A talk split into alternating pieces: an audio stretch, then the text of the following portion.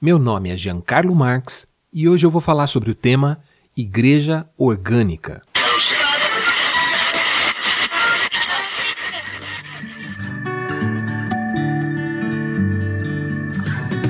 Você está ouvindo da Crentaços Produções Subversivas.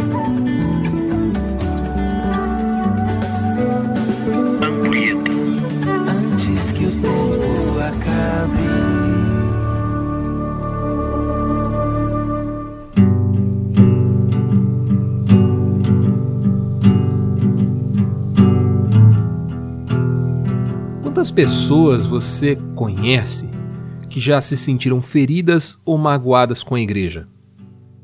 Pessoas que talvez tenham deixado a comunhão com outros irmãos, evitando assim as relações, muitas vezes tóxicas, que esse meio lhes infligiu. Talvez você mesmo seja uma dessas pessoas, e é bem provável que hoje você se sinta muito mais livre do que antes. Vivemos dias confusos, quando instituições religiosas se tornaram um ambiente de exploração. Se por um lado um líder carismático conquista status, poder e dinheiro, explorando as carências e a religiosidade das pessoas, por outro lado, essas mesmas pessoas exploram o talento e a dedicação desse líder, terceirizando a ele a mediação de suas relações com Deus. A esse tipo de relacionamento eu não ouso chamar de religião. Talvez prostituição seja o termo mais adequado. Esse é o nome dado quando alguém se sujeita a uma situação que não gostaria para alcançar aquilo que deseja. É a negação da própria verdade e da própria espiritualidade. Como eu já falei aqui, a Igreja de Cristo é a sua família, um espaço de liberdade, de cuidado mútuo em amor, o lugar no qual nos edificamos uns aos outros, a partir dos dons concedidos pelo Espírito Santo. Mas como é que algo tão santo, bom e belo pode se tornar um instrumento de maldição? Eu tenho identificado dois desvios que carregam a instituição religiosa e, por consequência, todos nós, para essa zona cinzenta. O primeiro deles é a artificialidade. Observamos o aparente sucesso de outras igrejas e somos influenciados a tentarmos nos parecer com elas. Buscamos uma fórmula de sucesso. E tem gente ganhando muito dinheiro e poder comercializando essas receitas de espiritualidade sadia. Mas é fato que uma experiência espiritual é algo que não pode ser transferido, muito menos reproduzido. Jesus Cristo não nos apresentou uma mera série de liturgias a fim de que agradássemos o Pai através de uma fria observância ritualística. Isso ficou bastante claro, por exemplo, no preâmbulo que ele fez na oração do Pai Nosso. Ao orar, não repitam frases vazias sem parar como fazem os gentios. Eles acham que se repetirem as palavras várias vezes, suas orações serão respondidas. Não sejam como eles, pois o seu Pai sabe exatamente do que vocês precisam antes mesmo de pedirem. Mateus 6, 7 e 8. Não existem fórmulas mágicas de sucesso. Inclusive, quando os próprios discípulos achavam que haviam finalmente compreendido tudo aquilo que Jesus lhes ensinava e se alegraram por isso, a resposta do Mestre não poderia ter sido menos animadora. Jesus disse: Enfim vocês creem?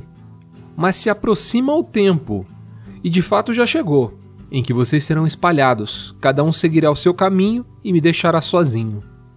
Mas eu não ficarei sozinho, porque o Pai está comigo. Eu lhes falei tudo isso para que tenham paz em mim. Aqui no mundo vocês terão aflições, mas animem-se, pois eu venci o mundo.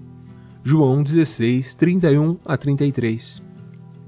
Mas que belo balde de água fria, hein? Penso que uma boa paráfrase para esse texto seria: Vocês não entenderam nada e não vão vencer nada. Por sinal, vocês vão dar para trás daqui poucas horas. Fiquem tranquilos, porque eu já venci por vocês. O segundo desvio, depois da artificialidade, é seu extremo oposto, a volubilidade. Muitas vezes, movidos por um ímpeto de vivermos uma espiritualidade mais orgânica, nos tornamos instáveis, desordenados. Ao negarmos as hierarquias de poder, renunciamos também às hierarquias de autoridade, como se fossem a mesma coisa, mas não são. É curioso observar como Jesus Destruiu as estruturas religiosas do seu tempo, sem abrir mão de uma visão bastante clara e objetiva do que ele compreendia como missão. Diante dos discípulos, impressionados com o templo de Herodes, ele foi simples e direto. Pois bem, respondeu Jesus, destruam esse templo, e em três dias eu o levantarei. João 2,19 Penso que nosso equívoco institucional tem sido confundir intencionalidade com artificialidade e organicidade com volubilidade. Ser intencional é saber onde se quer chegar. Não significa mentir para si mesmo e para os outros, simulando uma falsa espiritualidade. Ao passo que ser orgânico é desenvolver-se naturalmente. Não significa abandonar a missão como se não tivéssemos nada a ver com isso. O fato é que precisamos ser orgânicos e ao mesmo tempo intencionais. Assim como uma planta que inclina as folhas na direção da luz e estende suas raízes em busca de solo úmido, de mesmo modo a igreja carece de uma compreensão de seu organismo e intencionalidade. Se você não tem encontrado isso na congregação em que frequenta, ou que deixou de frequentar, sinta-se desafiado a essa tarefa. Junte com mais um ou dois amigos e comece a viver a espiritualidade de forma intencional e orgânica. A Igreja de Cristo é um organismo vivo, do qual todos nós que nascemos de novo somos membros e sacerdotes.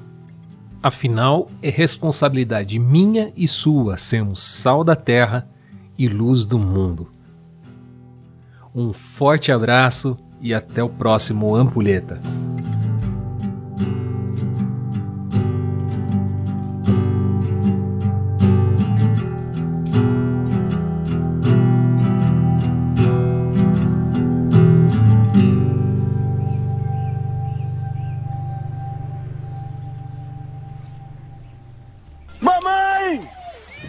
Deus, mamãe!